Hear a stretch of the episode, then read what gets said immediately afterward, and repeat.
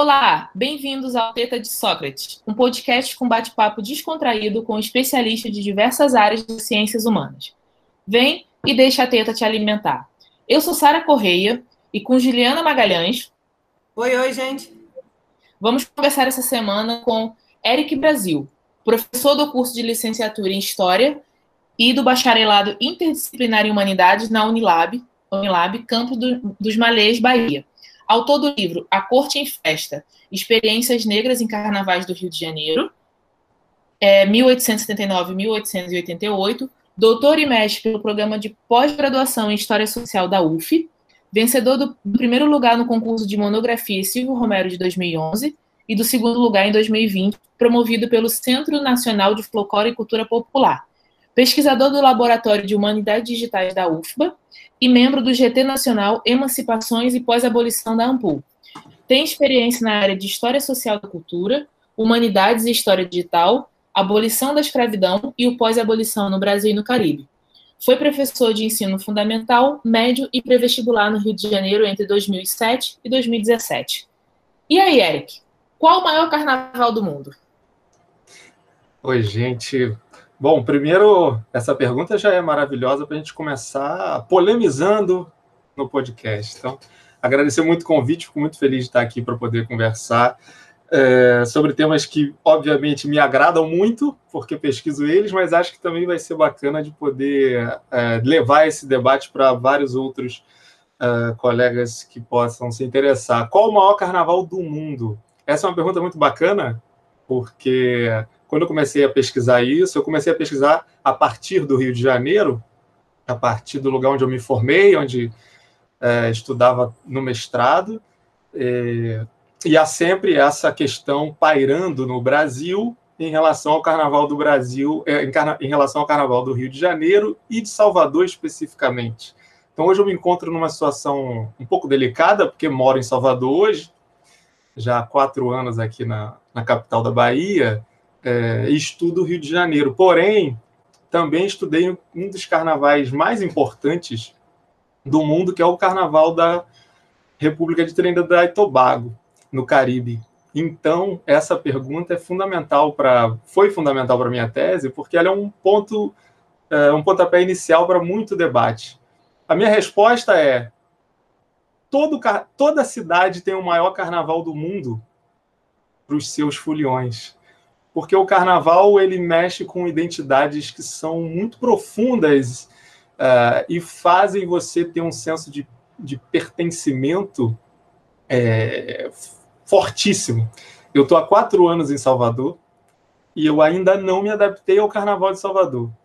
Uh, isso pode dar um pouco de pista de, dessa minha resposta. Então, para mim, o maior carnaval do mundo é o carnaval da sua vida, é o carnaval da sua infância, é o carnaval que você brinca de verdade. Agora, historicamente falando, historicamente falando, esses carnavais são é, profundamente ligados a experiências sociais muito específicas e por isso eles são muito diferentes entre si, por estarem ligados a lutas, tradições identidades próprias, mas ao mesmo tempo eles têm uh, semelhanças muito grandes e que aproximam a nossa reflexão, né? Então, se você pensa nas grandes cidades portuárias das Américas, especialmente, e aí eu estou falando é, principalmente né, das cidades é, de maioria ou de presença marcante de africanos e africanas escravizados e seus descendentes desde o do período da escravidão e que, e que tiveram um papel fundamental na formação dessas cidades, como Rio de Janeiro, Salvador, Recife, Montevidéu, é, Nova Orleans e é, especialmente aí no caso do meu estudo Port of Spain, que é a capital de Trinidad e Tobago. Então essas cidades portuárias profundamente ligadas e, e dependentes é, do, do, dessa experiência diaspórica, né, tem essa semelhança em si que é o Carnaval ser uma, uma festa que ultrapassa e explode só o aspecto de lazer vai ter um aspecto político fundamental, e é isso que eu estou preocupado sempre, de olhar as questões sociais e políticas por trás do carnaval. Eric, então fala um pouquinho das suas preocupações. né, para a gente saber as diferenças, semelhanças, o que, que faz com que o carnaval em Trinidad e Tobago seja considerado para eles o maior do mundo, do Rio, maior do mundo, Recife, maior do mundo, enfim. Beleza. É, eu acho que então acho que é bom começar assim, quando é, me apresentam ou falam assim, Eric estuda carnaval, né? Aí eu sempre faço uma ressalva que é, não, não, não, não estudo carnaval, eu estudo gente que faz carnaval. A minha preocupação é sempre, é, como historiador social, de história social da cultura, a minha preocupação é quem são as pessoas que estão naquele espaço cultural, nesse, nesse meu recorte, especificamente na, nesse festival é, tão marcante nas Américas. Então, a minha preocupação é sempre quem são as pessoas que estão fazendo a festa. Por que, que elas decidem uh, manter ou transformar alguma prática? Por que, que elas decidem se associar de um jeito e não de outro? Por que escolher um nome ou não outro? E o que isso tem a ver com sua vida é, sua experiência social. E aí eu estou totalmente é, é, influenciado, inspirado e, e, debatendo com a obra de, de Thompson, é, pensando justamente aquela experiência social localizada num contexto específico que tem relações de poder, relações de classe, é, de gênero muito específicas num contexto histórico. Então, a minha pesquisa usa o carnaval como uma entrada para entender as relações sociais, né?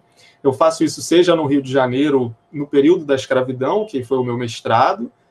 O mestrado basicamente tentei entender como que a festa carnavalesca foi um espaço ou não de atuação e de debate em torno do abolicionismo, em torno das é, propostas de liberdade e de participação dessa nação é, já no, no doutorado, eu tentei levar isso para o período republicano, pensando no pós-abolição, quais as estratégias, opções, escolhas e alianças que os sujeitos construíram para vivenciar uma república que foi vista como excludente e que, é, que foi excludente é, e que foi construída basicamente em cima de pressupostos racistas, limitadores e como que eles construíram essas é, possibilidades de atuação.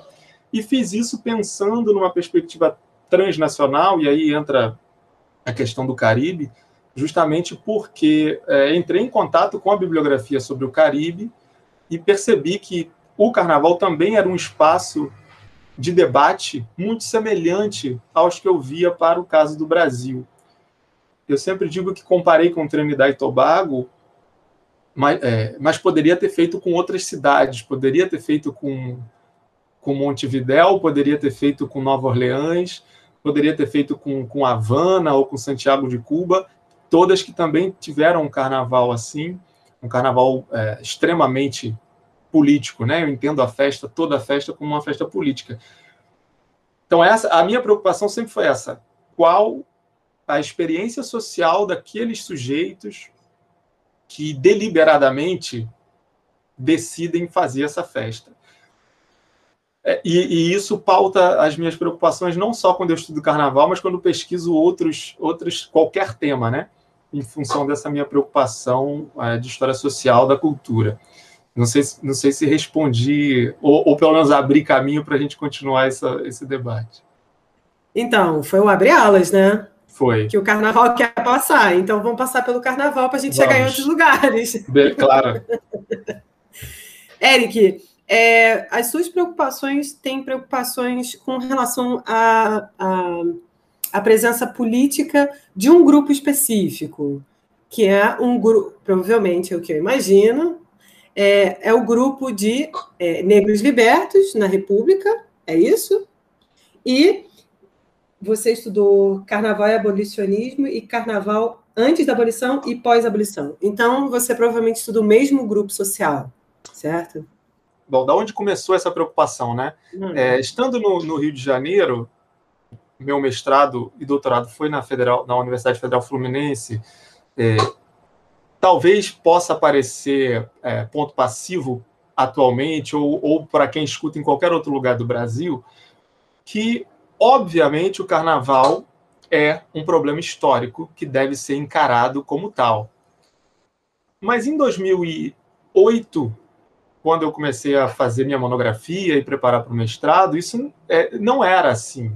O carnaval, apesar de ter muitos estudos sobre o carnaval, ele não era é, encarado com o devido peso como um problema histórico, é, porque ele estava muito na, nas mãos ou nas preocupações é, de historiadores é, ou musicólogos ou da área de ciências sociais ou da antropologia, né? tanto que a gente tem os estudos do Roberto da Mata, por exemplo, e uma série de trabalhos de folcloristas e memorialistas ao longo de todo o século XX, inclusive do final do XIX, trabalhos do Melo Moraes, os trabalhos da, da Eneida é, de Moraes no final, é, meados do século XX, muitos trabalhos de é, antropólogos na nas décadas de 60, 70, mas sempre é, junto é, com minha orientadora Marta Abreu, a gente sempre percebia que faltava o devido peso de um problema histórico para o carnaval.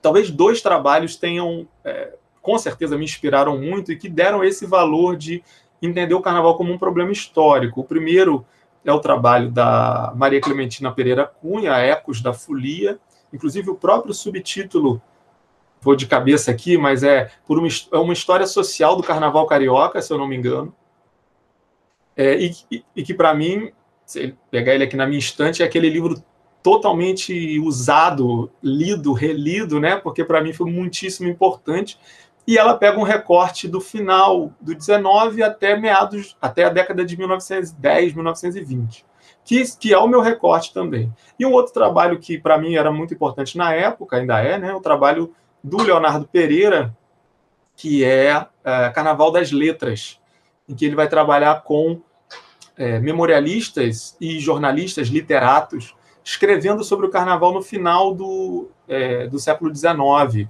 debatendo como que esses literatos estavam usando o carnaval também como um projeto pedagógico para construir um Brasil moderno. Então, esses dois trabalhos, muito ligados a uma tradição de história social da cultura da, da Unicamp, do Secult, eles, para mim, pra, bom, para toda uma historiografia de, de carnaval atualmente, eles foram muito importantes. É, porém, é, ainda hoje entendo que eles é, iam por uma perspectiva de, de cultura popular e de uma história é, dos trabalhadores cariocas, é, com pouca atenção para um debate que para mim era fundamental e que naquele período de 2008 e que ganhou for, força assim de forma muito importante na década de 2010, um debate que não estava presente ali com o peso que eu achava que devia estar, que era o debate das, das relações étnico-raciais e especialmente o papel do racismo nessas experiências. É, então foi aí que eu, que eu decidi encarar esse, essa problemática. Por isso eu fui estudar no mestrado, é, não fui estudar os literatos e, né, e, e não por uma perspectiva da história dos trabalhadores do Rio de Janeiro, mas preocupado em buscar, em tentar encontrar a experiência dos próprios foliões é, negros escravizados, muitos deles, e outros libertos, outros livres, é, que naquele momento, ali 2009 e 10, se eu não me engano, meu mestrado, não tô, já estou perdendo a, o, o, as datas. Você defende em 2011. Você defendeu em 2011. 2011. E foi em março, é, obrigado, março, março de 2011. Então, eu, as pesquisa, a pesquisa foi feita em 2009, 2010 não tinha hemeroteca digital, não tinha tantos recursos de busca automatizada para encontrar, como eu depois eu trabalhei no, no, doutorado, mas eu consegui acompanhar alguns grupos e encontrar alguns sujeitos, é, quase todos homens nesse momento, em função das fontes, né, de serem aparecerem mais nos jornais e estarem nos registros de polícia que eu trabalhei. Busquei entender como esses sujeitos estavam debatendo liberdade. Então, a minha preocupação em entender o carnaval era por aí. É, primeiro, eu nunca entendi que o carnaval no Rio, em nenhum lugar, mas no meu caso ali especificamente no Rio, o carnaval fosse um espaço de harmonia. É, como é comum de se ver em muitas abordagens, e do senso comum, mas ainda hoje é comum, é, encontrar é, interpretações do carnaval como um espaço democrático e harmônico e que sintetiza, de certa forma, quase um, um projeto de democracia racial que aparece em muitas frases e muitas falas é, sem que as pessoas percebam. Por exemplo, no carnaval todo mundo é igual, tá todo mundo fantasiado, todo mundo brinca com todo mundo. E a minha perspectiva, que não é só minha, né, toda uma tradição de olhar essa festa como festa política, o carnaval é o momento do conflito. Né? O carnaval é o momento em que grupos muito distintos se encontram na rua. É o momento em que a, a filha do, do desembargador que está passando pela rua do ouvidor vai tomar um balde de água suja jogada por, por, por um cacheiro. E a polícia vai intervir também de forma desigual para punir determinadas pessoas e não outras. Então, a minha perspectiva era de entender o carnaval como um espaço de conflito, o que já está presente, por exemplo, no livro da Clementina, Ecos da Folia, né? um olhar já buscando a festa como lugar do conflito. Só que eu queria ver também o conflito marcadamente é, racializado e que ele está posto nas fontes de forma muito evidente. Quando fui para o doutorado, foi nesse sentido também. Agora, a minha preocupação era o que são essas associações carnavalescas, e eu encontrei milhares delas, né? O que essas associações carnavalescas é, têm para nos dizer sobre a vida de um cidadão de uma cidadã numa república excludente? Então, durante o doutorado, primeiro que, assim, se, se for para falar da minha pesquisa de doutorado, foi um desafio muito grande e que durante vários momentos eu fui aconselhado e até pensei em falar assim: melhor não fazer desse jeito, que era fazer uma história transnacional, colocando, aproximando é, as experiências de grupos sociais em dois espaços urbanos muito distintos, que era o caso do Rio de Janeiro entre a proclamação da República até a década de 20 e é, o período pós-abolição, né, que eu estava preocupado e ainda pesquiso, e no caso da, de, da cidade de Port of Spain, capital de Trinidad, também num recorte do pós-abolição. Porém, o pós-abolição lá acontece em 1834, então eu avancei até 1880 por aí. Então, é, era muito comum eu ouvir coisas do tipo: Mas você tem certeza que vai dar para fazer isso? Você tem certeza que vai dar para você fazer uma pesquisa densa e profunda sobre Rio de Janeiro e sobre Trinidad? Assim, eu arrisquei acreditando que dava. Eu acho que deu. No final das contas, a banca também achou.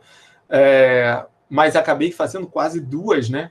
É, teses assim, uma, uma sobre Rio de Janeiro, uma sobre Trinidad e também a parte de comparação dos dois. Então, a minha abordagem no doutorado foi pensar, é, eu, eu entendia que eu não conseguiria mais é, debater essas experiências sem pensar o Rio de Janeiro inserido no Atlântico Negro.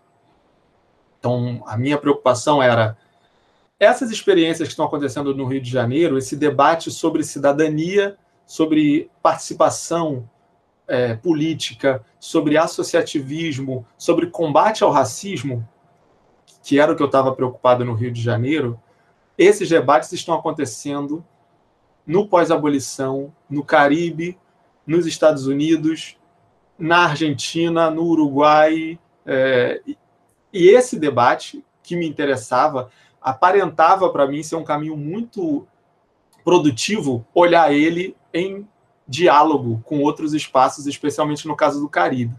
Então, eu acabei avançando por essa perspectiva transnacional, foi um desafio muito grande, é, mas também eu fiz essa pesquisa em outra época, em outra realidade da academia brasileira, e que eu fui contemplado com uma bolsa sanduíche para poder pesquisar as fontes primárias é, que eu estava trabalhando no caso de Trinidad e Tobago, especialmente as fontes é, do arquivo do Colonial Office sobre algumas revoltas que aconteceram em Trinidad e que eu é, recebi uma bolsa para passar é, 10 meses pesquisando isso na Inglaterra.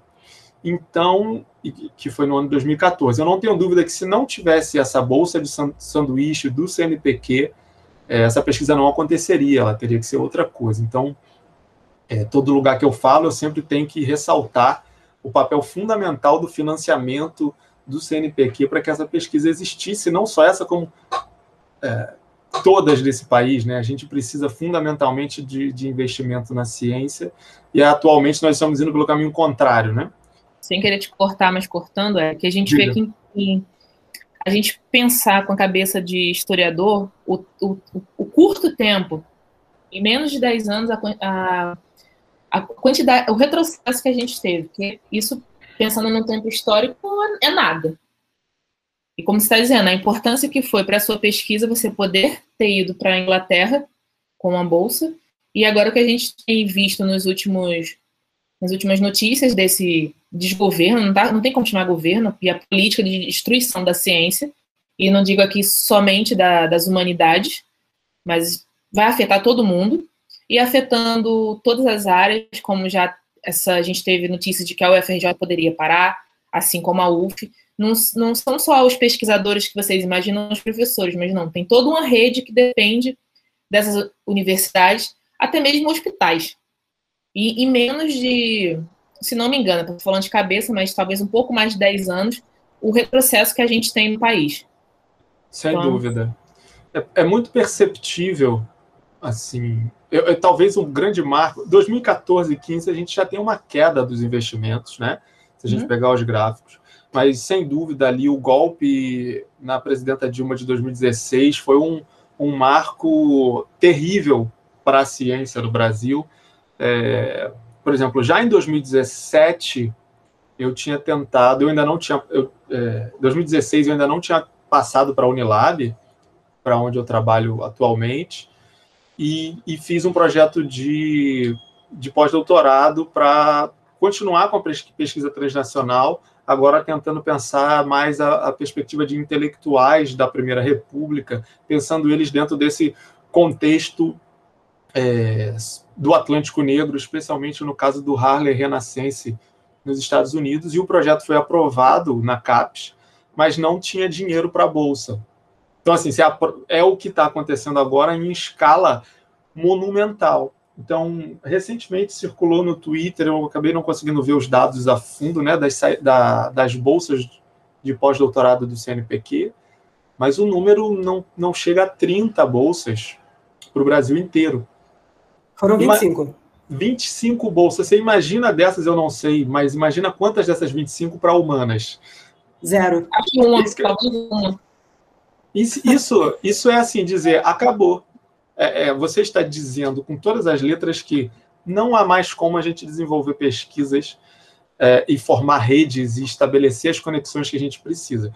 É, talvez, eu não sei até que ponto os ouvintes do podcast são todos historiadores ou interessados, historiadores e historiadoras, mas quando a gente vai para fora pesquisar, é, a gente não está indo pelo simples fato de que, olha, o Brasil não dá conta da pesquisa.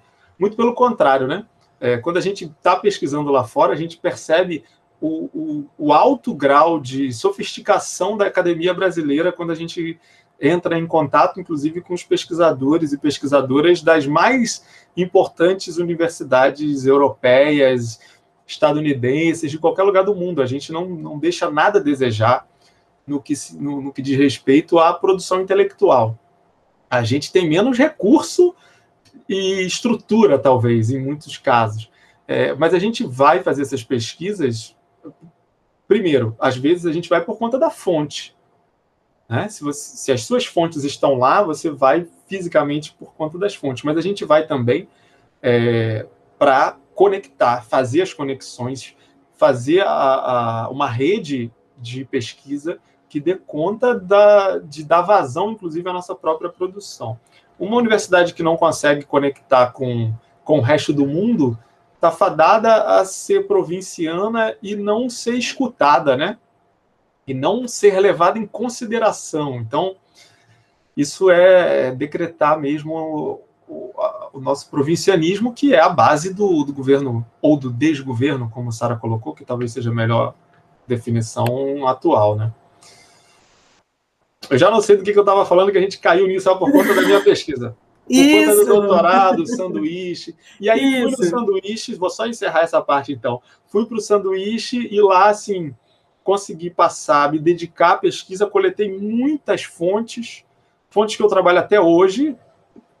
Quatro anos depois, eu ainda tenho produzido com essas fontes, então esse período sanduíche é muito importante para isso, né? E, e busquei fazer essa análise de história social de duas experiências. Então, assim, quando eu pego a minha tese, que está lá, Carnavais do, no Rio de Janeiro e em Port of Spain, não é uma comparação entre Rio e Port of Spain, não é uma comparação entre Brasil e Trinidad.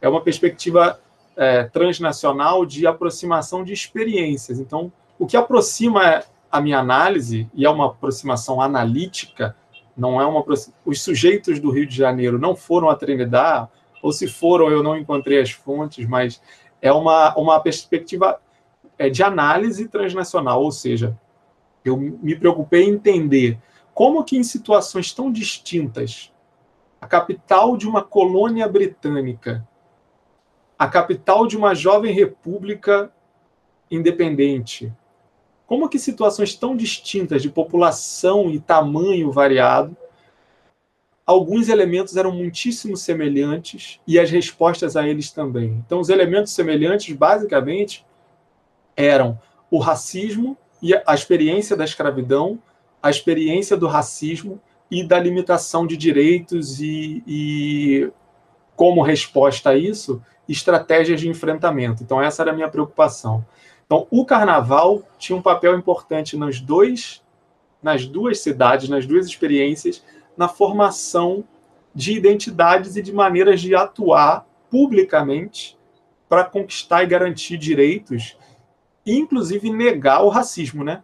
E reafirmar uma humanidade nessa sociedade totalmente racializada, seja no Império Britânico, seja na República Brasileira. Eu não sei se, se você concorda, se a gente já pode partir para outros caminhos, mas enfim. É, na, na, no início a gente fala que você está com, além dessa parte né, do, do seu estudo de mestrado, doutorado, você está partindo também para para a história digital. Antes da gente começar a conversar, eu estava falando com você. Eu falei, ah, você está estudando Python? Porque está dando para ver que fuxicando o livro do, do coleguinha, dos livros. Assim, você quer falar para a gente um pouco do que seria essa história digital? Porque aqui no Brasil a gente acho que é um campo que está em crescimento. Campo, enfim, não sei como que você vai definir, mas se você pudesse falar para a gente um pouquinho do que seria essa história digital e como que você tá, consegue fazer o trabalho disso na, na sua pesquisa. Sim, sim. É... Não acho, acho que é uma, uma boa passagem. Eu vou dar dois passinhos atrás para talvez para me localizar nisso. É, quando eu comecei no, no, doutorado era 2012, foi eu terminei o mestrado em 2011, entrei em 2012. E 2012 é o ano de lançamento da Hemeroteca Digital Brasileira da Biblioteca Nacional. Então mudou completamente a minha pesquisa, não só a minha, de todo mundo que trabalha com imprensa e usa os jornais como fonte no Brasil foi transformado, né? É, sua pesquisa ganhou outra construção. É, eu, eu fazia parte na época do mestrado ainda de do grupo é, Cultina lá da UF, né, liderado pela professora Marta Abreu, que era o Cultura Negra no Atlântico e foi dentro desse grupo que eu acabei começando a pensar o Caribe, essa perspectiva transnacional. E logo em seguida, a gente começou a fazer parte ali, meio que é, iniciar o que se daria depois, o que se tornaria depois o, o, o GT pós-abolição, emancipações e pós-abolição.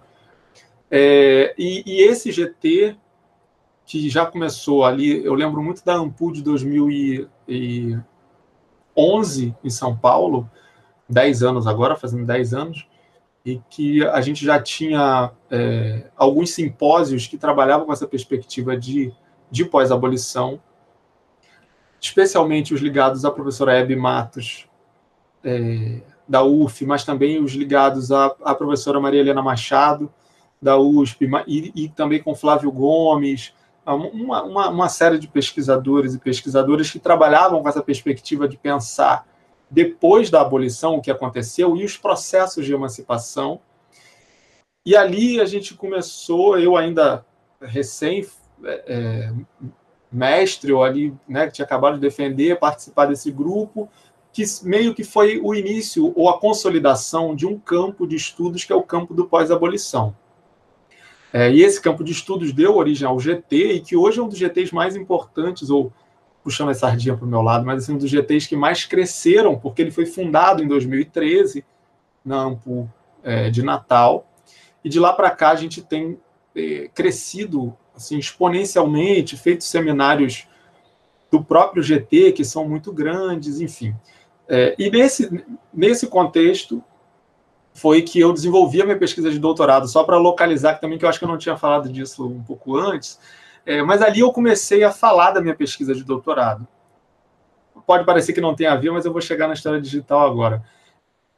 Já em 2012 foi quando eu iniciei a minha pesquisa do doutorado, pesquisando a parte de Rio de Janeiro. Então, como foi a minha pesquisa? Meu, minha primeira abordagem foi ir ao Arquivo Nacional, no Rio de Janeiro, e pegar os pacotes relacionados aos pedidos de licença dos clubes. Né? Minha, minha, meu interesse era estudar as associações, como que essas pessoas, famílias, formavam associações, pediam licença para existir, com uma sede, estatuto, é, mantinham uma diretoria e relações com o poder público e com a imprensa, e tudo isso ao mesmo tempo que debatiam o direito de estar ali. Então, o meu interesse eram os clubes, é, mais do que os foliões individuais. Eu encontrei os, individuais, os indivíduos dentro dos clubes e fui atrás deles.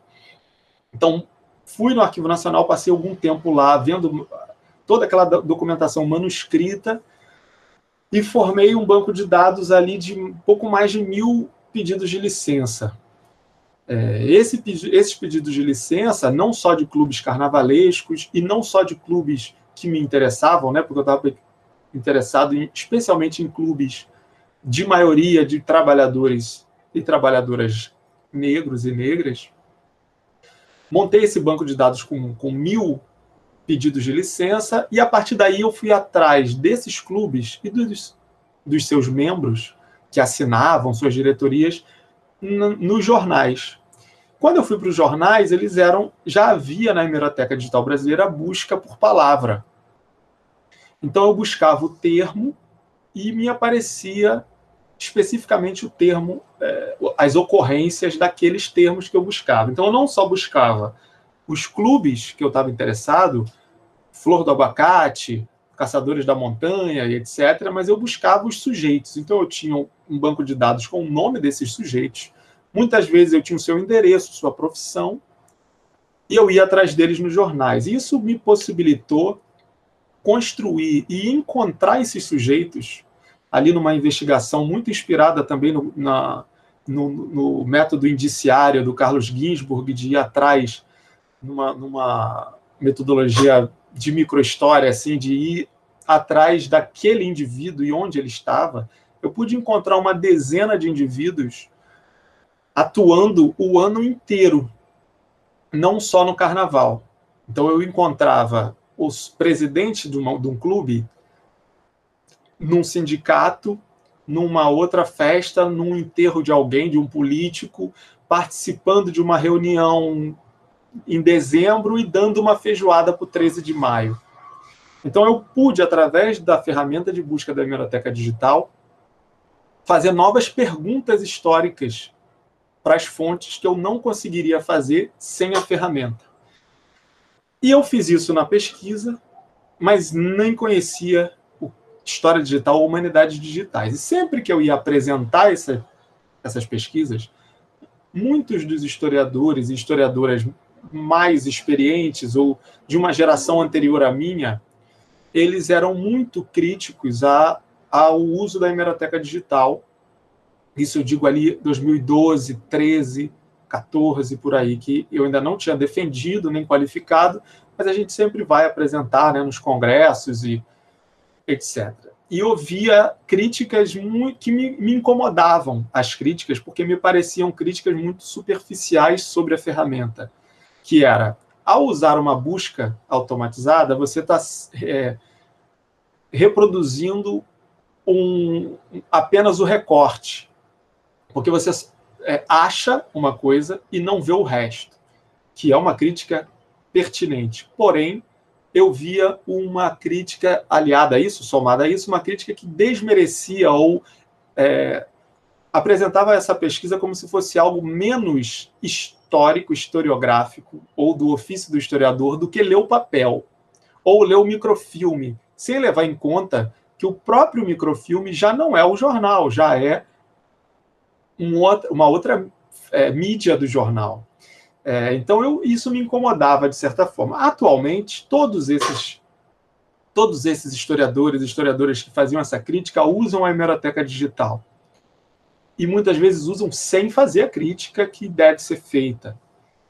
Então, a partir dali, fiz meu doutorado, defendi, né, enfim. E isso sempre comigo ali. E quando eu comecei a dar aula na Unilab, em 2017, eu dou aula de História da América e também dou aula é, no bacharelado interdisciplinar, então do, pego, é, me relaciono com alunos de diversos outros que vão para outros cursos de antropologia, sociologia, pedagogia, etc. É, eu acabei me aproximando de um professor que era da Unilab na época, o professor Leonardo Nascimento, que atualmente está na UFBA, que é uma referência hoje no Brasil sobre sociologia digital. É, e houve uma aproximação temática de preocupações, de reflexões e de debates nossos sobre o uso dessa ferramenta, o uso de é, fontes digitalizadas para pesquisa, já que ele estava trabalhando diretamente, por exemplo, com jornais e pesquisas sobre Bolsa Família, sobre Uber, uma série de pesquisas é, que usam mídias digitais também, atualmente com pesquisas sobre Twitter, sobre Telegram. Então a gente acabou debatendo muito isso e em 2000 e, é, e comecei a trabalhar muito próximo com ele disso e me aproximei dessa perspectiva de humanidades digitais. E aí, em 2019, foi fundado o Laboratório de Humanidades Digitais da UFBA, em que eu faço parte e tenho me dedicado a debater isso. É, tanto que a gente publicou um artigo, eu junto com o professor Leonardo, especificamente sobre a hemeroteca digital brasileira, que é um, um artigo que saiu na revista Estudos Históricos, da FGV, ano passado, é, e que a gente tenta fazer esse debate até que ponto, ou quais os limites e implicações de uma ferramenta como a da busca da hemeroteca digital traz, é, o que essa ferramenta traz para a epistemologia da história, né? Então eu tenho debatido por esse caminho da história digital, porque me parece inescapável. Durante a pandemia, assim, eu recebi muitas aproximações de pessoas tentando pensar sobre isso, refletir sobre a história digital. Seja a história pública digital, seja uma perspectiva de ensino de história e, sobretudo, do uso de fontes e da hemeroteca digital, né, principalmente. Então, a minha entrada na história digital foi numa inquietação de pesquisa, que eu usava aquela ferramenta, eu entendia as limitações dela, mas eu percebia que não havia reflexão metodológica aprofundada sobre o uso. E ainda não há. Então, assim, só para amarrar um pouquinho e, e, e, vocês também me perguntarem sobre isso, mas atualmente eu tenho uma bolsista PIBIC pesquisando justamente como que aparece a hemeroteca digital nos, é, nos anais da Ampul entre 2011, do, é, em 2013, por causa do lançamento da hemeroteca 2012, até 2019. Então, é, como que os historiadores que apresentam na AMPU, o principal evento de história do Brasil, refletem sobre o uso da hemeroteca. Então, a gente está descobrindo coisas muito interessantes, a gente está trabalhando com alguns milhares de papers, e aí reduzimos isso para encontrar os que usam a hemeroteca, e dos que usam a hemeroteca, como que ela está sendo usada. Então, ela está na metade da pesquisa, em breve ela vai produzir alguma coisa, mas essa é, é, a minha entrada foi por aí e hoje tenho é, debatido não só a hemeroteca digital, mas também o que é, eu chamo, não eu, há uma, um debate sobre isso, que é, são as ferramentas heurísticas digitais. Então, tenho trabalhado com web scraping, tentando raspagem de dados e tabulação, etc., usando linguagem de programação. Sofisticado, Eric. Muito sofisticado. Provavelmente a maioria dos historiadores em formação, se bem que eu imagino que daqui para frente essa vai ser uma instrumental obrigatória para o curso de História, né? Mas pelo menos os historiadores da nossa geração conhecem muito pouco ou quase nada sobre, e tem provavelmente uma utilização rudimentar desses procedimentos. É, tem, é, se utilizam, não sabem como, e também não sabem como introduzir, é, a partir da reflexão metodológica, as consequências e, obviamente, as consequências boas e ruins, né? porque com certeza traz pela utilização desse, desse processo. Então, você falou algumas palavras difíceis. É, explique um, explique um ah. pouco para mim, que sou burra, embora eu utilize, claro, para uma outra área, outros fins. É, cada área tem as suas especificidades e tem as suas discussões pertinentes, né? É, explica para o pessoal que está ouvindo, é leigo, não conhece, é, quais são essas ferramentas e como é que a gente pode instrumentalizar para a utilização do historiador de busca, e inclusive para aqueles que não têm necessariamente é, uma formação histórica, sociológica, em ciências humanas e têm interesse. Claro. Não, valeu. Ótima, ótima questão, porque tem uma, uma, uma coisa assim que eu acho que todos os historiadores e historiadoras têm é, essa percepção que é a história ela é tradicionalmente habituada a lidar com novidades, apesar da gente estudar o, o passado. A gente está sempre, ou pelo menos assim, se a gente pensar nas grandes mudanças paradigmáticas do campo da história, a gente estava em diálogo com outras áreas, ou pegando as teorias sociológicas, a antropologia. Então, assim, não é uma, um absurdo dizer que a gente agora precisa se aproximar dos programadores. Não é um absurdo dizer que a gente precisa ter uma, uma reflexão metodológica a partir de outras áreas, né? A gente precisa se aproximar.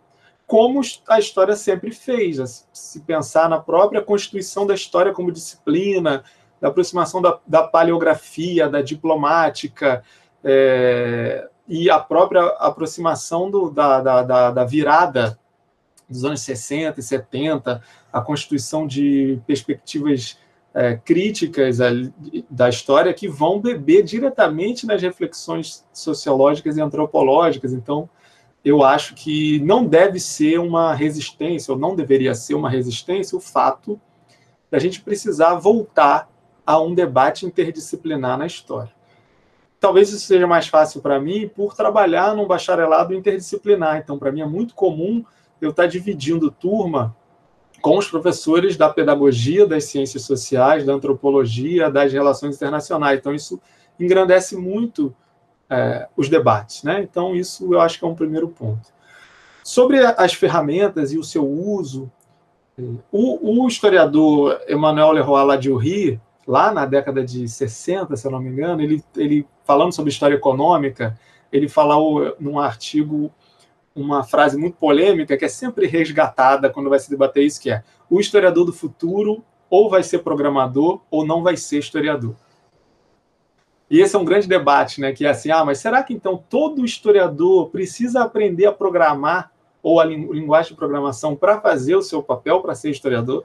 É, eu não vou aqui dizer isso, né? Porque eu não vou dizer, nem vou dizer que o, o que eu faço é melhor do que quem não use.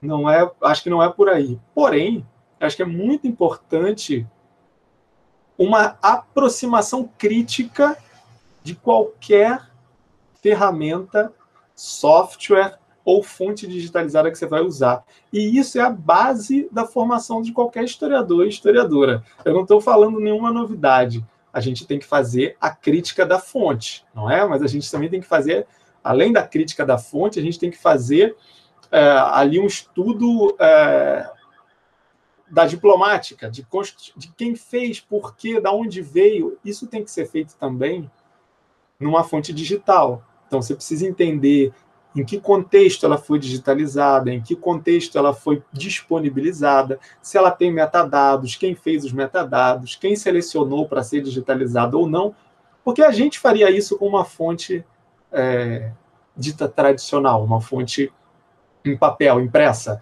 Você não vai pegar um jornal de 1890 e vai ler ele acriticamente. Não vai. Você vai fazer uma crítica daquele documento. Você vai criticar, inclusive, quem imprimiu, onde imprimiu, com que papel, qual a tiragem. E por que, que a gente não vai ter esse cuidado com uma fonte digital? E aí, a gente pode até piorar, né? Não a fonte digitalizada, que a gente também tem que ter esse cuidado, mas a fonte nascida digital. A gente já tem que lidar com fontes dos anos 2000, por exemplo, que nasceram digitais. Então você tem que ter como ter uma metodologia, você tem que ter uh, ferramentas críticas, analíticas para entender essa, essa fonte. E isso, na minha concepção, também vale para os programas que os historiadores usam. Tem um debate já no campo da história digital, então, assim, a gente tem um guarda-chuva maior, que são as humanidades digitais, né?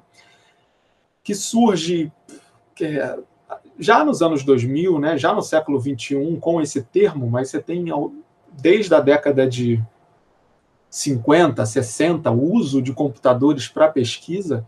Tem, no caso da história digital, o mais famoso é o estudo do, do Bussa sobre uh, os códices, de, de, os textos de São Tomás de Aquino, que ele usou computador, é, aqueles cartões furados, que eram a linguagem de programação nos anos 50 e 60, para criar um, um corpus disso já na década de 60. Então você tem uma história longa de uso de computadores para pesquisa histórica.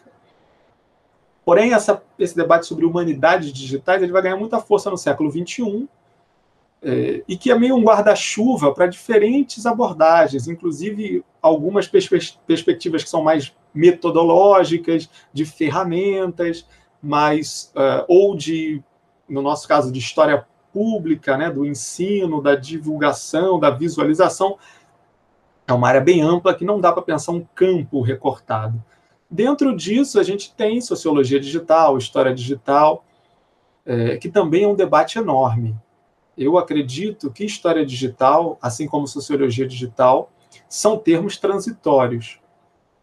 A gente, em breve, eu espero que seja em breve, mas é, em algum momento de um futuro próximo, não vai ter sentido falar em história digital, porque toda história vai ser digital, vai ser feita, porque ela já é feita com alguns recursos, mas toda ela vai ser feita através de, de ferramentas muito dependentes é, de algoritmos e etc. Então, o que a gente tem que fazer agora, na minha concepção? Discutir em todo lugar que a gente for, é, perguntar sobre a metodologia usada, sobre o software. É, a gente tem um debate, era o que eu ia falar, sobre o chamado black box metodológico, ou black box desses softwares, desses programas que a gente usa.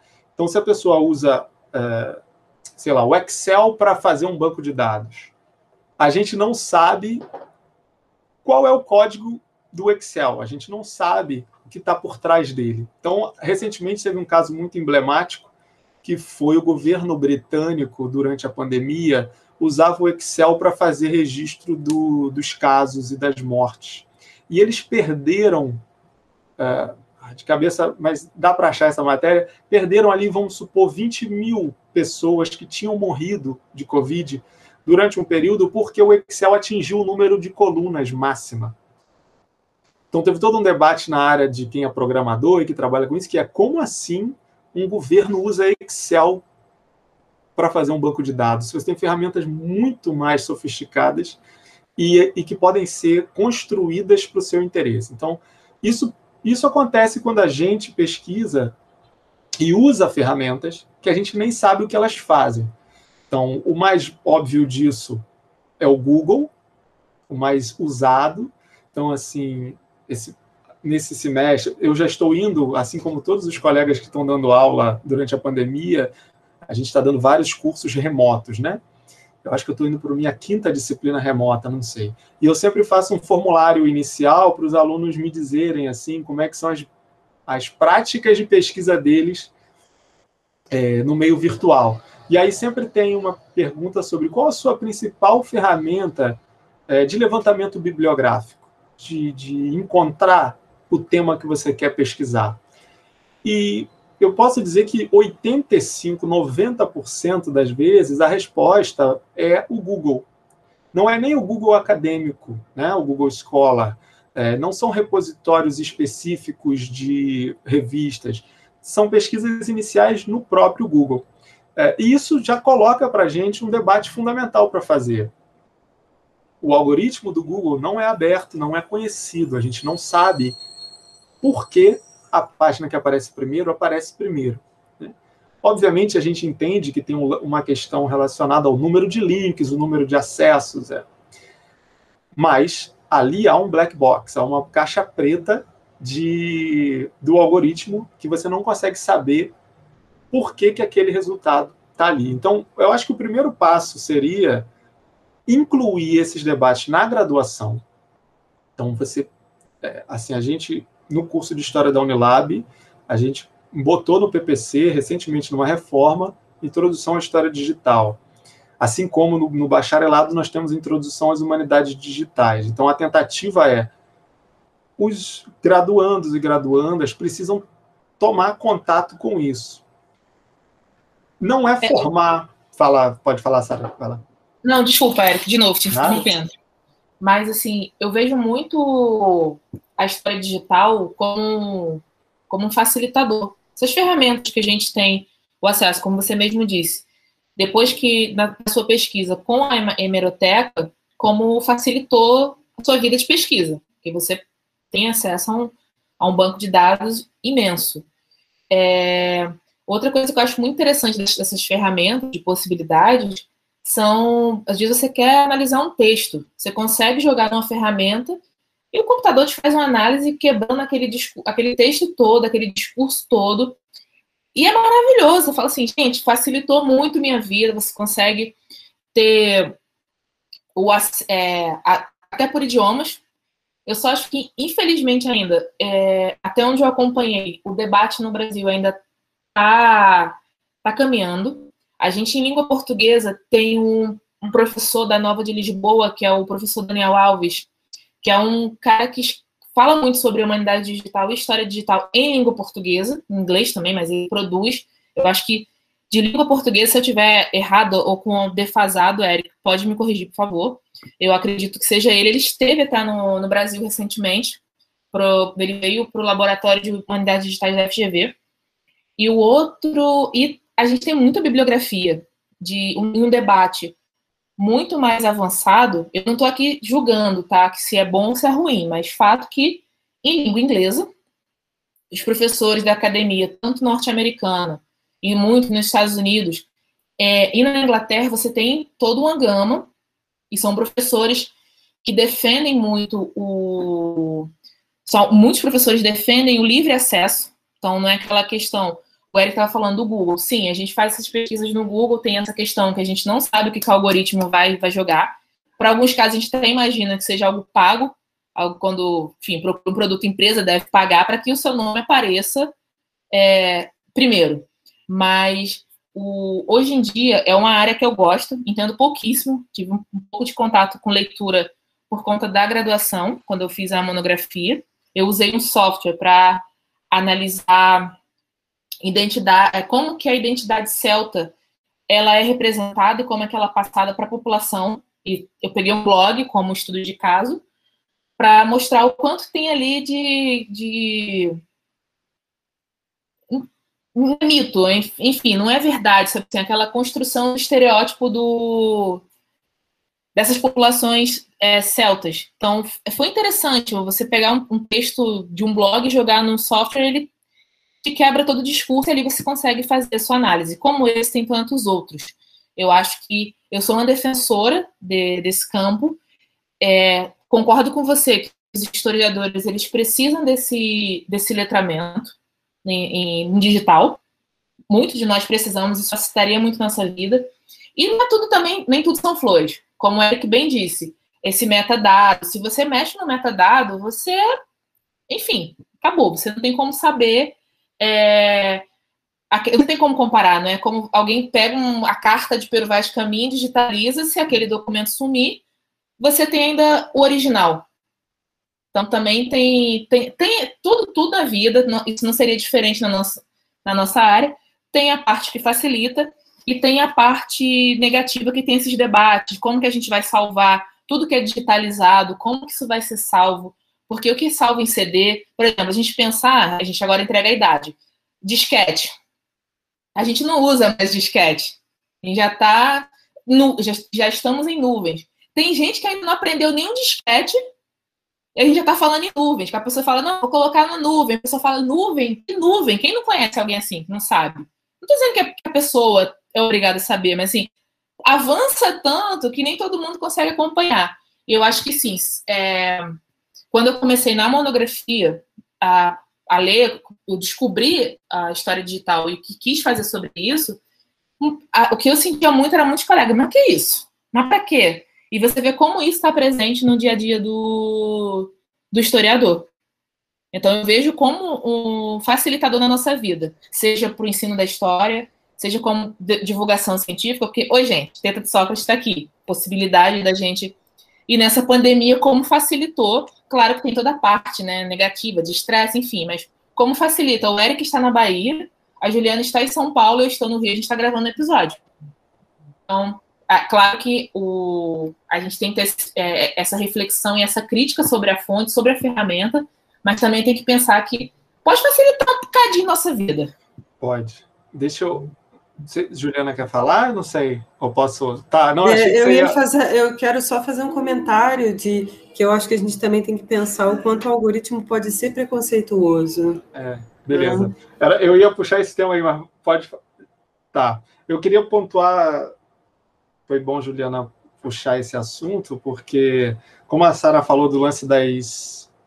Não só as limitações, porque tem um lance que é a limitação de um dado programa. Então, por exemplo, a hemeroteca digital é maravilhosa e eu sou defensor em todo, sempre fui, agora continuo, sou ainda mais.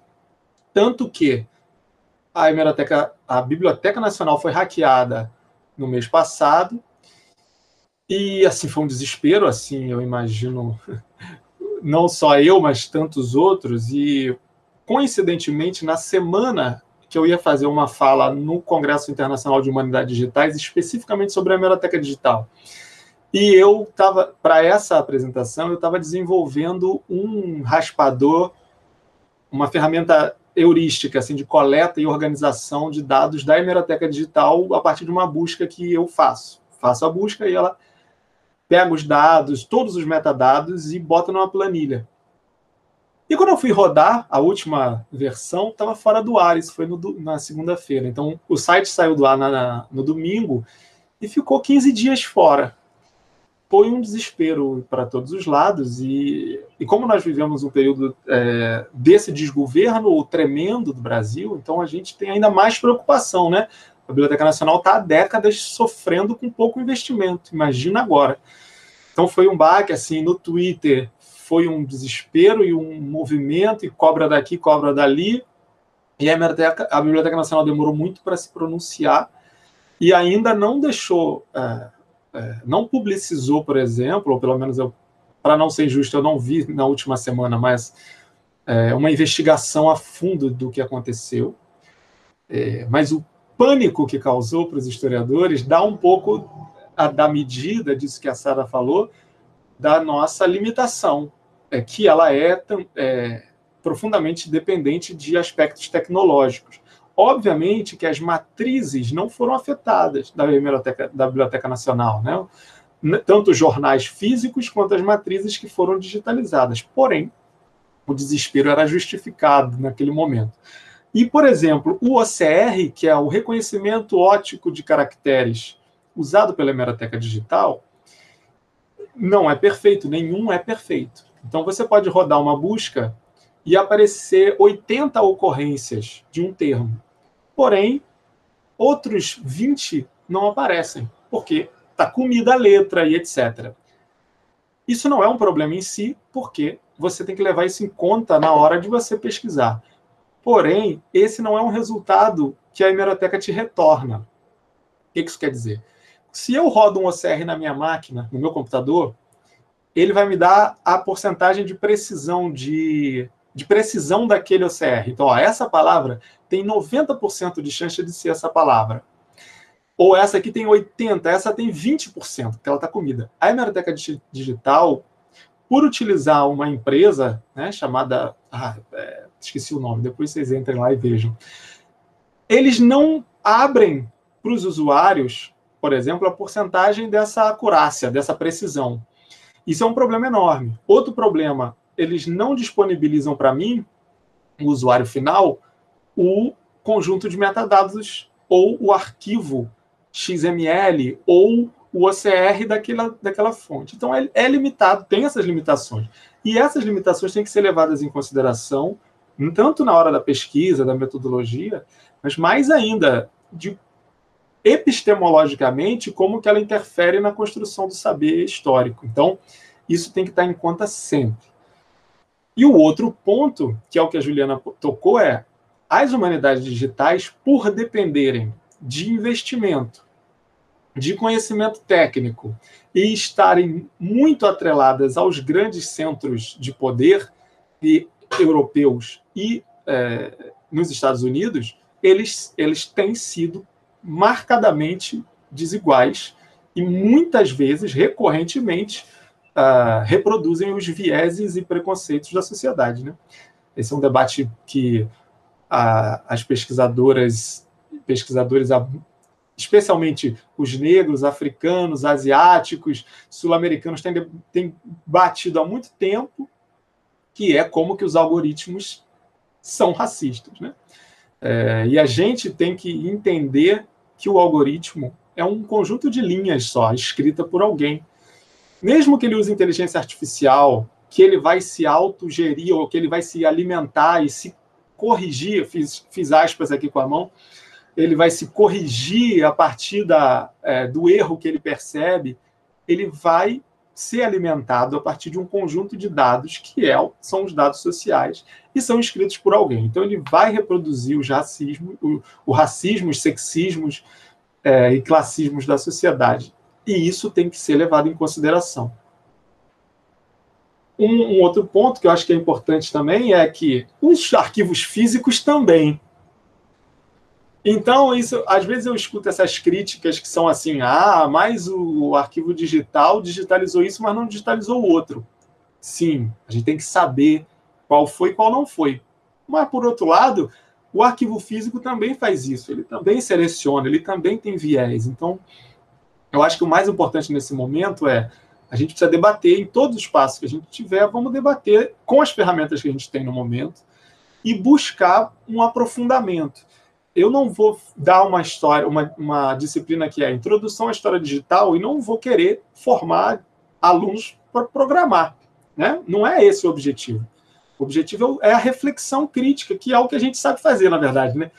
Que é o que o historiador sabe fazer, que é assim, ó, vamos ver isso aqui, vamos ver a novela, vamos. O que, que a gente vai fazer?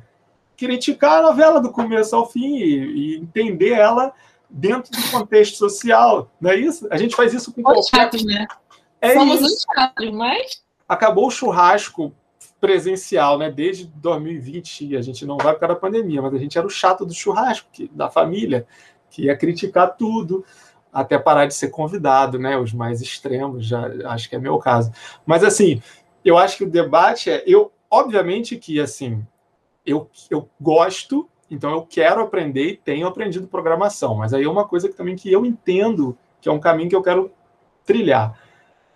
Porém, eu acho que, inevitavelmente, qualquer historiador e historiadora que esteja preocupado em avançar ou sofisticar as interpretações do, não só do passado recente, mas da própria é, de qualquer estudo que vai usar cada vez mais fontes digitalizadas, é, precisa se debruçar sobre isso de alguma forma crítica. E assim, como a Sara falou, existe um debate mais antigo, mais consolidado na Europa e nos Estados Unidos, não há dúvida disso. Né?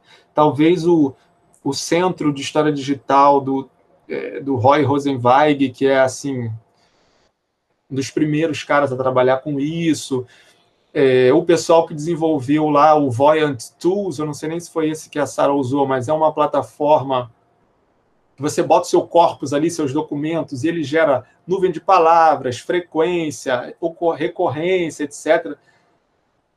Também gratuito, online. Então, ele já tem um, um, uma estrada nisso que permite um debate um passo à frente, que é o debate epistemológico.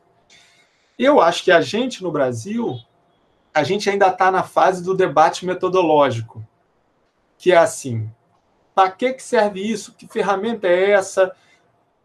E assim, eu não quero ficar marcado como o cara que fala que fala de ferramenta digital. Não é a minha preocupação também não é essa, né? Mas eu acho que a gente ainda está no momento de dizer assim, olha, Excel não dá, dá com essas limitações. Você quer fazer analisar outro tipo de coisa, você tem que usar outro tipo de ferramenta. Tem essas. Então a gente meio que talvez a gente esteja no estágio ainda de defender ou de debater que é importante sofisticar essa, essa questão metodológica. Agora, a partir do momento que você usa essa metodologia, essas ferramentas vão alterar as, os resultados da pesquisa e isso altera a construção do conhecimento. Então, é preciso fazer esse debate. Eu acho que esse é o momento que a gente está. Eu só para, assim, antes de, de devolver a bola para vocês, tem um monte de gente trabalhando com isso, assim, ou, ou um monte talvez seja demais. Tem um bocado, assim, de gente bacana trabalhando com isso. De cabeça me vem, assim, a Anitta Lucchesi, que é uma é, recém-doutora na Universidade de Luxemburgo, que tem um trabalho muito importante sobre história pública digital. É, em São Paulo, a gente tem o Tiago Nicodemos, é, que está no Arquivo Público do Estado de São Paulo, tomara que eu não erre, mas está à frente de um arquivo e ele tem um debate muito legal sobre isso. É, então, você, há movimentos, né? Há, o debate está começando. Então, eu acho assim, no Twitter, eu acabei encontrando muita gente. Às vezes eu achava que estava falando sozinho. E eu acabei encontrando no Twitter um monte de gente fazendo um monte de debates ali, é, que aproximou, inclusive, da gente fazer outras coisas. Junto com o Daniel Alves, que a Sara pontuou, lá na Universidade Nova de Lisboa, né, eles têm lá o laboratório, o, o DH Lab deles, né, o Laboratório de Humanidades Digitais lá.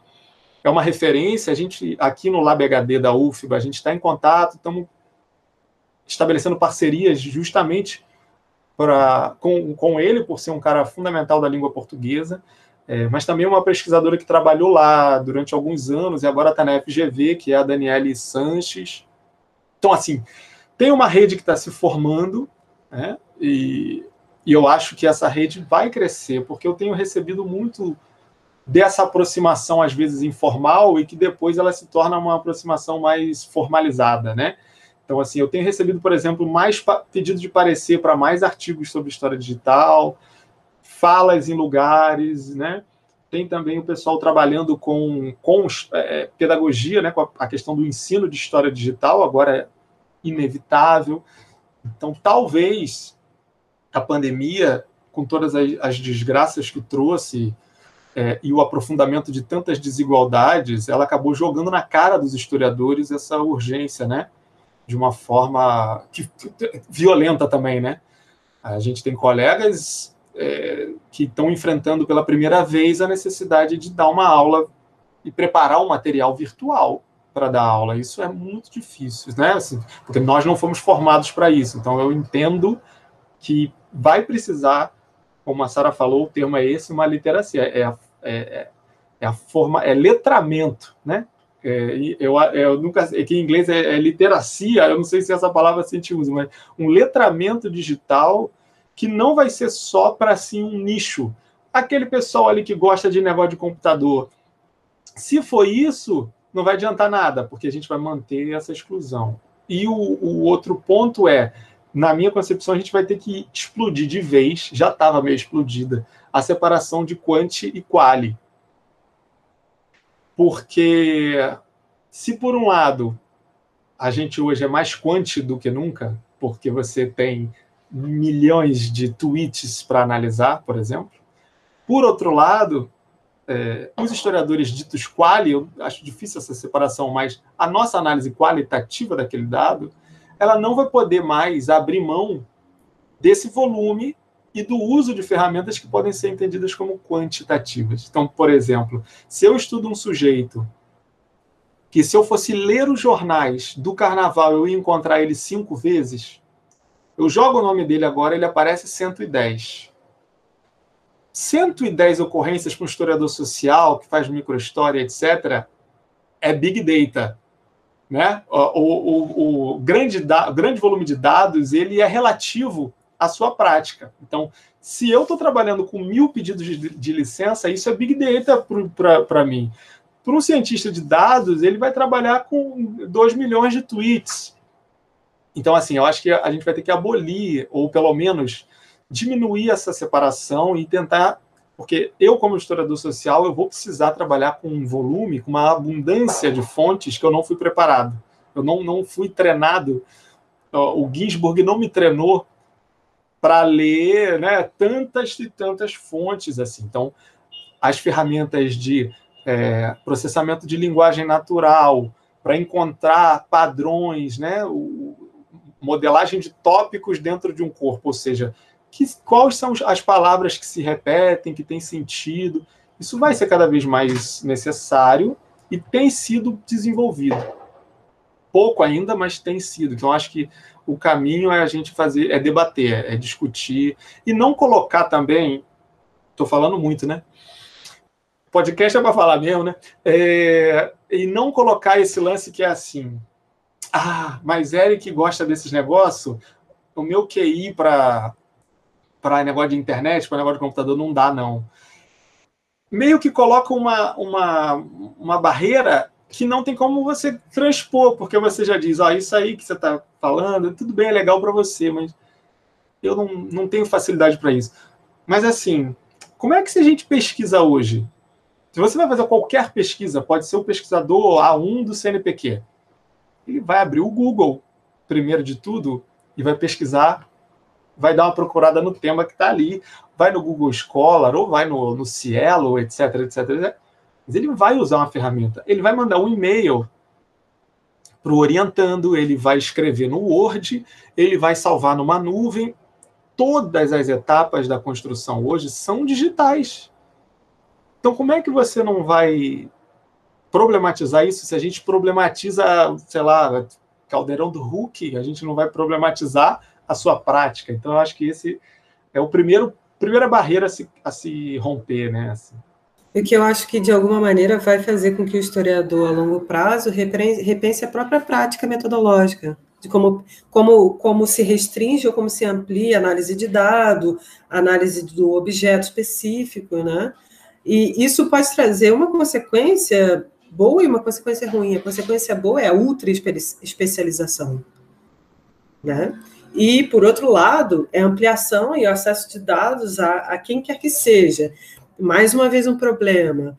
É, é preciso acuricidade de análise. Né? Aquelas pessoas que, de fato, vão precisar ter uma metodologia de análise de dados e outras que vão procurar o Léo, como a gente tem visto coisas muito mais simples, como disseminação de informações, construção de informações para práticas jornalísticas.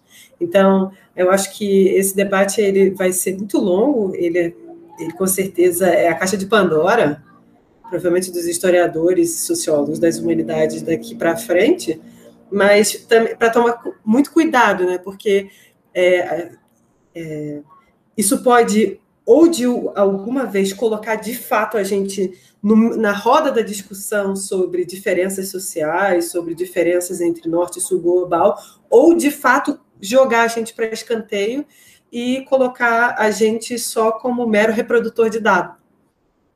É, então, eu acho que essa é uma discussão que vai longe. É, eu não, é, é só uma coisa, assim, uma coisa enquanto você falava é a gente tem que deixar as práticas monásticas de história de lado, né? A, o, o, a, a gente fazia literalmente pegava uma coisa, copiava, às vezes sem contexto, e hoje a gente tem uma prática completamente diferente. Então a gente tem que parar um pouco de ser, a gente tem que parar de ser cristão nesse sentido. Sim, assim, tem uma. É, esse ponto é muito importante na minha, também na minha concepção, que é uma das coisas que caracteriza o historiador, que, o que poderia caracterizar, é o ato de encontrar aquela fonte. Você encontra a fonte. Isso é, basicamente vai se encerrar em algum momento. A gente não vai precisar mais encontrar a fonte nessa busca ao santo grau ali, encontrar essa fonte. Não vai mais, porque esse, essa etapa da pesquisa, em algum momento, ela vai estar superada, que você vai buscar. É uma tarefa simples. A gente vai precisar, sim, entender agora que o nosso papel é dar relevância nessa abundância de fontes, no mar de fontes, para gente não ser soterrado por esse mar de fontes. Né? Ao mesmo tempo, na minha concepção, ele valoriza a função do historiador. Né? Ele coloca o historiador numa posição que deveria ser ainda mais defendida, especialmente quando a gente fala de fake news e do em breve, já para agora, para 2022, o, o deepface, né, o deep voice, que vão ser os vídeos e vozes que são construídas por algoritmo. Né? Então, o historiador ele tem um papel fundamental que é a capacidade de localizar no tempo, é a capacidade de entender o contexto, de dar o contexto e de é, encontrar nesse, nessa construção que pode ser fictícia, pode ser falsa. Né?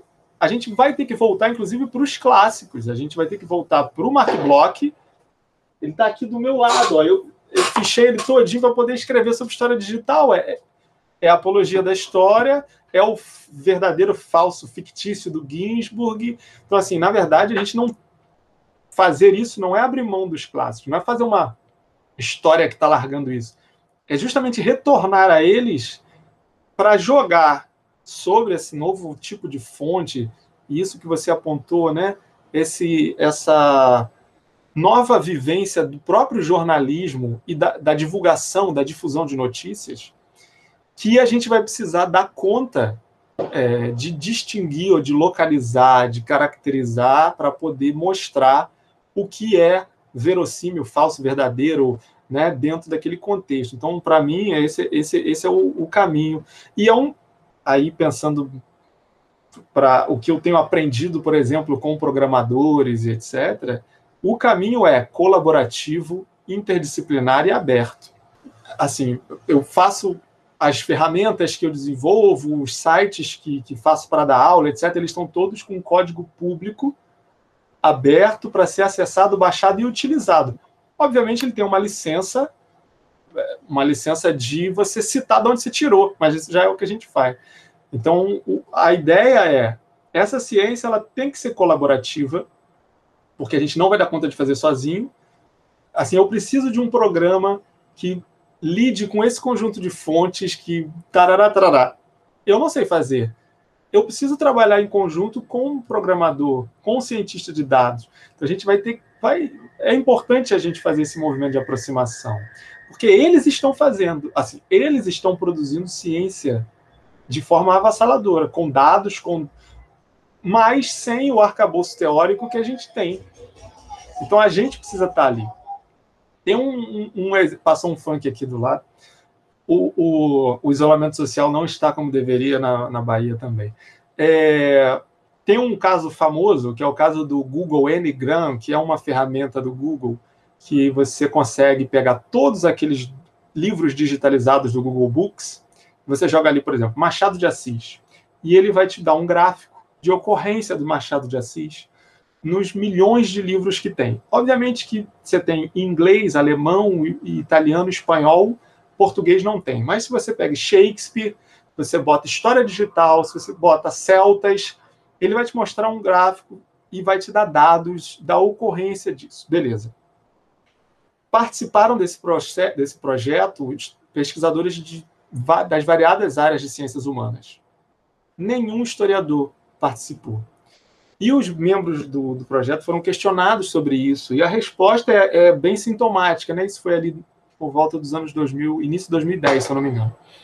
A resposta foi: nós buscamos os historiadores, botamos os anúncios, mas aqueles que demonstraram interesse inicial, não tinham interesse de participar de um projeto colaborativo e, e, participativo e também não tinham interesse nas questões técnicas que eram necessárias. Então, nenhum historiador participou. Essa talvez seja uma anedota aí para resumir, não é uma anedota que é real, né? um caos para resumir como que a gente muitas vezes se coloca numa posição de excepcionalidade. Nós somos os historiadores, assim. Quando, na verdade, o caminho, para mim, é outro. É o que é, a comunidade de programadores e programadoras, por exemplo, faz, que é a colaboração. Você bota o seu código, o outro colabora, é aberto. Enfim, talvez esse seja o, um caminho mais interessante para a gente. Né? Eric, é, para quem não conhece, então, pelo menos diz para o público algumas ferramentas simples e fáceis para procurar o que as pessoas se interessam, por exemplo, né, quer procurar sobre celtas, quer procurar sobre carnaval em Trinidad e Tobago. Quais são as tá. ferramentas para poder utilizar? É, assim, eu acho que tem algumas ferramentas que são diferentes, porque a gente tem a questão de repositórios de fontes digitais. Né? Então, com certeza, talvez a mais importante, ou uma das mais importantes, e que tem muitas universidades participando, é o Internet Archives, que é assim, ele surgiu em 96, se eu não me engano, e ele tem um papel fundamental na preservação, e ele tem lá dentro dele coleções inteiras de universidades do mundo todo. Então você encontra fontes sobre o Caribe, você encontra fontes sobre a África, sobre a Europa, obviamente tem mais, como a gente já falou, essa questão do viés, né, e da desigualdade. Mas você tem fontes sobre o Brasil, você tem uma série de fontes no Internet Archives. Além disso, para os interessados em fazer uma história da internet, o Internet Archive tem uma ferramenta é, que eu particularmente sou fã, que é o Wayback Machine. É um, eles têm um, um, um, como é que eu vou traduzir? É um crawler, é um raspador, é um robozinho que duas vezes por ano eles acionam esse robô e ele pega os um, mil, os um milhão de sites mais populares da internet, entra em cada site desse, salva o site inteiro pega todos os links que tem dentro de cada um desses um milhão de sites e vai para dentro de cada um desses links e faz isso. Eles fazem isso duas vezes no ano e salvam num um backup hoje, uma fazenda de servidores é, que eles têm e que você pode acessar, você pode entrar lá e botar um site que você está buscando e que saiu do ar em 2019 e ele vai te dar, se ele foi raspado, se ele foi salvo ali, ele vai te dar as vezes que esse site foi salvo. Então, por exemplo, os sites das universidades costumam estar salvo lá, salvos lá. Mas é isso, é um, é, ele raspa, é um robô que vai raspando isso automaticamente. Então, essa é uma ferramenta legal. Por exemplo, nós, historiadores, lembramos muito bem da revista de História da Biblioteca Nacional, que não está mais no ar o site, mas está no Wayback Machine. Então, como lá eles rasparam ao longo de uma década esse site, você consegue encontrar várias versões do site disponíveis ali. Então, é uma fonte enorme de pesquisas, inclusive, para quem está interessado em pesquisar é, a própria história da internet. É muito legal. É, outras, outros repositórios digitais, tem um repositório muito legal para o Caribe, né, já que estamos falando de carnaval, assim, que é a, a Biblioteca Digital de História do Caribe. É, digital. Ah, eu vou pegar o link aqui. É porque essa eu não tinha botado já abri aqui, vou lembrar o nome agora. Vou lembrar, não, vou colar.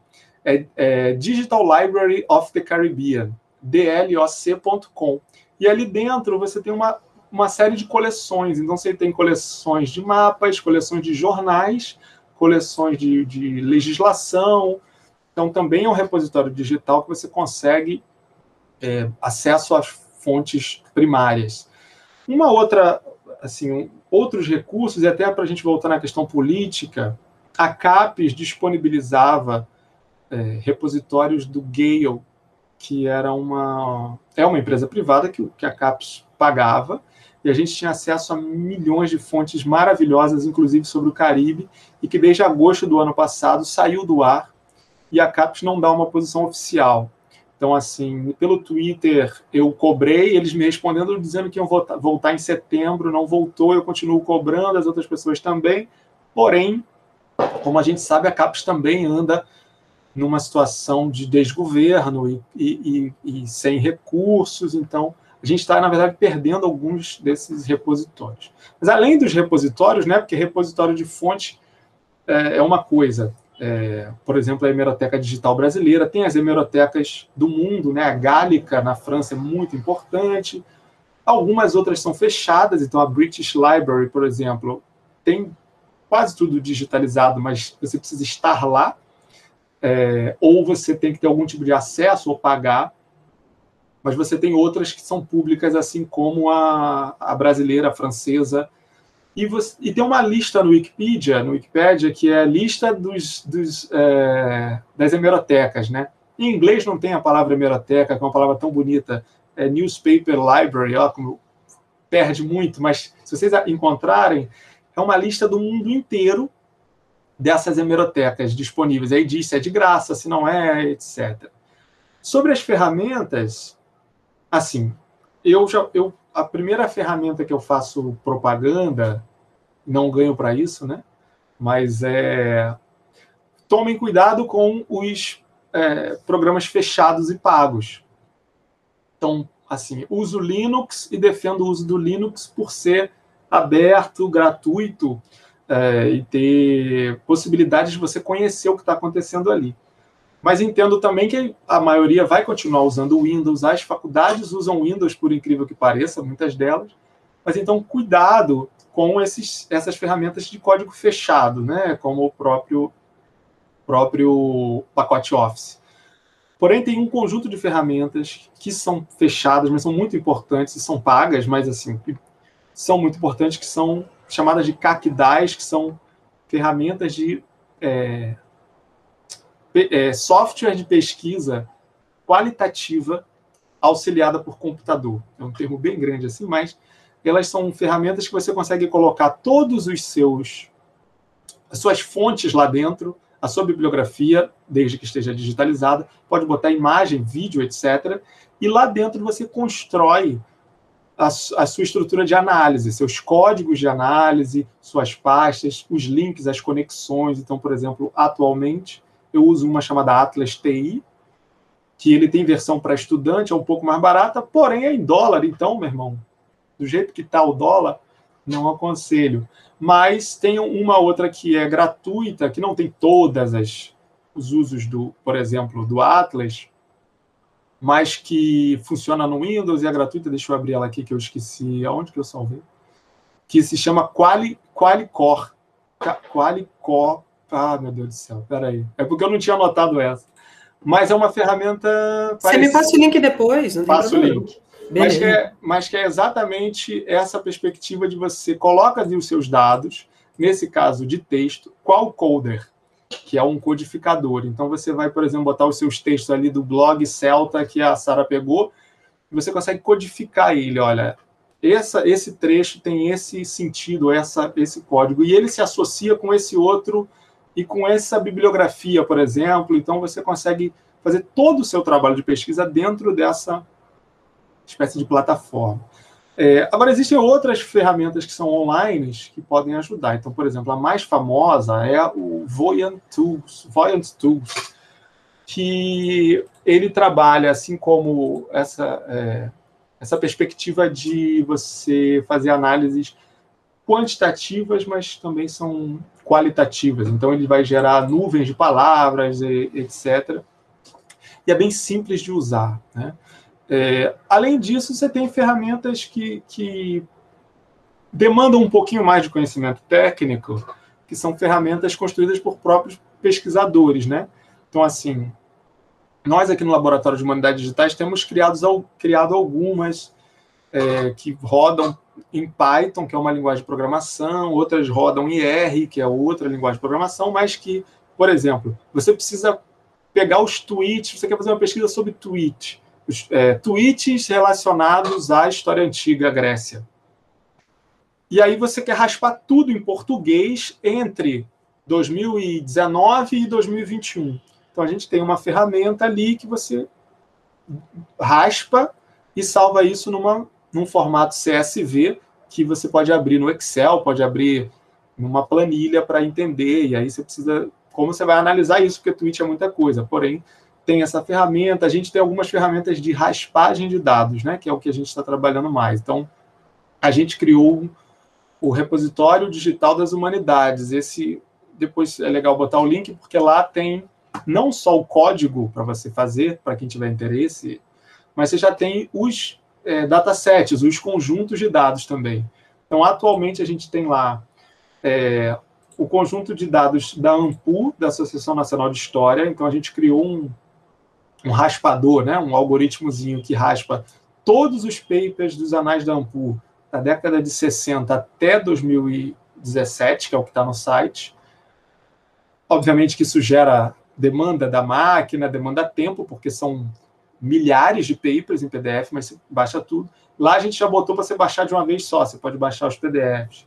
E ele vem com uma planilhazinha dizendo quais são, o que é o link, né, os metadados. E também a gente fez um é, para a Ampul, que é sobre os resumos da Ampul.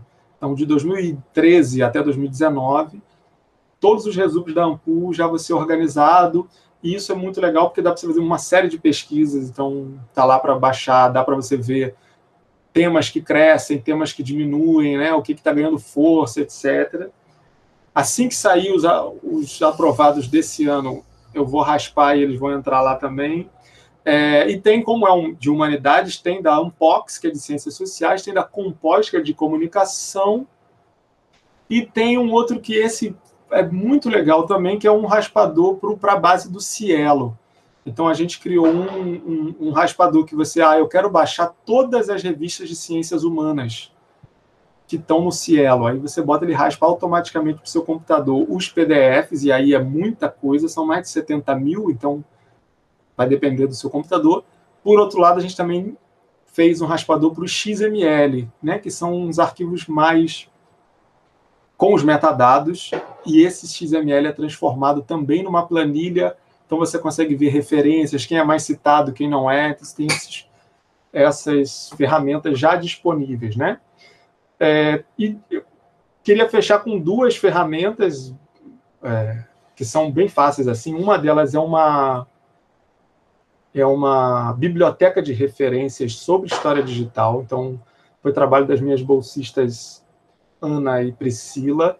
Elas fizeram essa, essa é, biblioteca que é do Zotero. Zotero é um programa de, referen é, de gerenciamento de bibliografia, de, de referências bibliográficas. Então, ele cria citação, né, as notas de rodapé, a bibliografia no final. Eu acho que essa é uma dica fundamental para qualquer historiador, qualquer pesquisador e graduando, que é aprenda o, Zotero, o Mendeley, porque vai economizar muito tempo e vai organizar a sua pesquisa. Então, a gente criou, eu passo o link para a Juliana, é uma biblioteca pública chamada História Digital, tem quase 300 citações, é, referências ali, dividida por pás, tá? Então, eu quero saber referências sobre linguagem de programação, eu quero saber sobre é, OCR, sobre mapa, sobre georreferenciamento, etc. Então, a gente organizou, elas fizeram um trabalho incrível. E o último é um, um site já antigo que se chama Programming Historian. É, o historiador, programador, Programming Historian. E que ele, recentemente, agora em janeiro, foi lançada uma versão em português, com o Daniel Alves à frente, inclusive. E eles têm tutoriais para quase tudo relacionado a essas ferramentas. Então eu preciso é, limpar uma planilha no Excel que está toda zoada. Eles têm um tutorial sobre isso. Eu preciso raspar uns, umas fotos que tem nesse site aqui, eles têm um tutorial. Até coisas mais complexas, né, de processamento de linguagem natural, etc. Então, vale muito a pena que é a The Programming Historian e começaram agora as lições em português. Então tem lição ali sobre HTML, é, algumas lições é, mais é, básicas, né? Ah, de instalação do Python, algumas coisas de linha de comando, coisas simples assim, que às vezes facilitam muito a vida da pessoa. Então, eu indico muito isso como, como início, né? Como abordagem inicial ali, o programa em Historian tem muita coisa legal. Então, Eric, vamos para as dicas. Antes de você dar as dicas, a gente gostaria de agradecer a sua participação e dizer que você deu muito trabalho para a gente pensar e para quem está ouvindo também, para pensar sobre história digital e sobre carnaval, claro. É, e você, ouvinte, que está interessado, busque o que o, as, as dicas é, das bibliotecas digitais e dos repositórios é, dados pelo Eric. E é claro, se você quiser dar biscoito para a gente, vá lá no nosso Instagram, arroba de Sócrates, ou fale mal da gente também, pode falar mal da gente por e-mail, no tetadesócrates.gmail.com, que tudo será bem-vindo, o importante é falar da gente.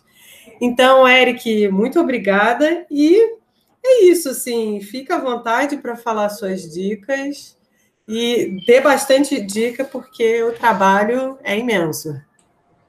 Ah, valeu. Bom, primeiro eu que agradeço pelo convite, assim, muito legal poder falar. Obviamente, né, falar do que a gente pesquisa é sempre um, um privilégio, assim.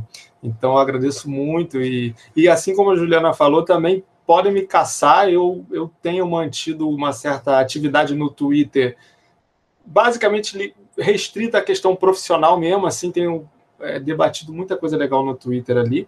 Então, é Eric Brasil N, pode seguir por lá.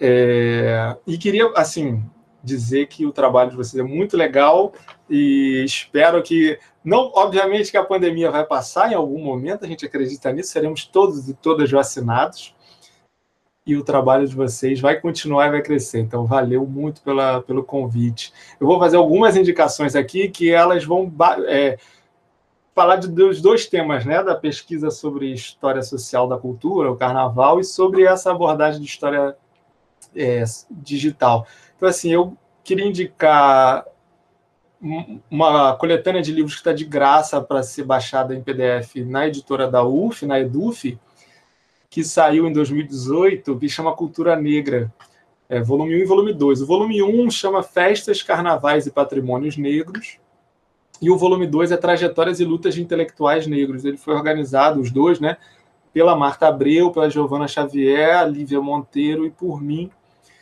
e ele está de graça em PDF, então eu acho que é legal para ter uma, um pouco dessa localização dos trabalhos que, que, de certa forma, eu dialoguei muito ali, né, e me inspirei, são autores e autoras que foram muito importantes para mim, e ali tem um artigo meu que não está no volume sobre carnavais, está no volume sobre intelectuais negros, porque é um sobre Moisés Zacarias, que é um desses líderes de um grupo carnavalesco, só que ele é muito mais que isso, é líder sindical, etc., então, por isso que ele está ali. Um outro livro que eu queria indicar, esse não está de, é, de, de, graça, é, mas ele acabou de ser traduzido para o português, e por isso também acho que vale. É um texto, é um livro já famoso e que ele é meio introdutório, assim, ele, ele ajuda a abrir a nossa cabeça quando fala de história, não de história digital, mas a relação dos algoritmos com a sociedade, que é o livro da Cat O'Neill, que chama Algoritmos de Destruição em Massa que em inglês é, um, é bem legal, que é Weapons of Math Destruction, né? que é as armas de destruição matemática, que funciona bem como armas de destruição em massa. E em português ficou Algoritmos de Destruição em Massa. É um livro muito legal, especialmente para quem está querendo iniciar nessa, nessas reflexões, né? É, bom, os sites eu já falei antes, né, especialmente o site do Repositório Digital das Humanidades e também do LabHD UFBA. É, o artigo que eu citei, já falei, mas está lá na, na, revista Estudos Históricos, chama História Digital, Reflexões a partir da, da Hemeroteca Digital Brasileira e o uso de CACDAS, que foi escrito em conjunto com o professor Leonardo Nascimento aqui da UFBA. É, e queria citar dois que vocês podem achar. É, um é o Laboratório de Humanidades Digitais, está no Twitter, está no Instagram.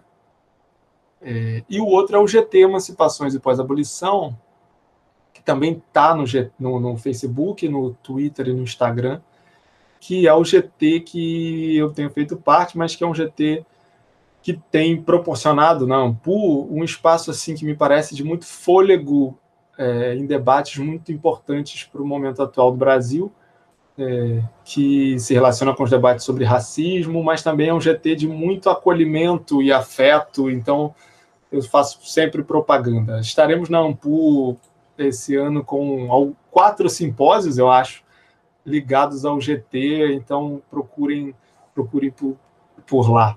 Beleza, eu agradeço muito assim ao convite.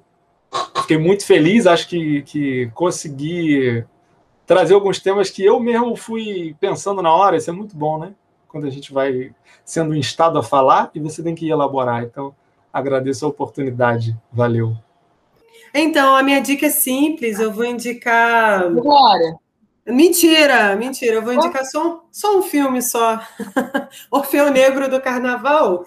Tem, tem vários nomes, né? Tem Orfeu do Carnaval, Orfeu Negro. É um filme de 59 do, do Marcel Camus, que foi filmado no Brasil. Eu acho um filme lindo. Enfim, eu acho que combina com o tema do Eric sobre carnaval.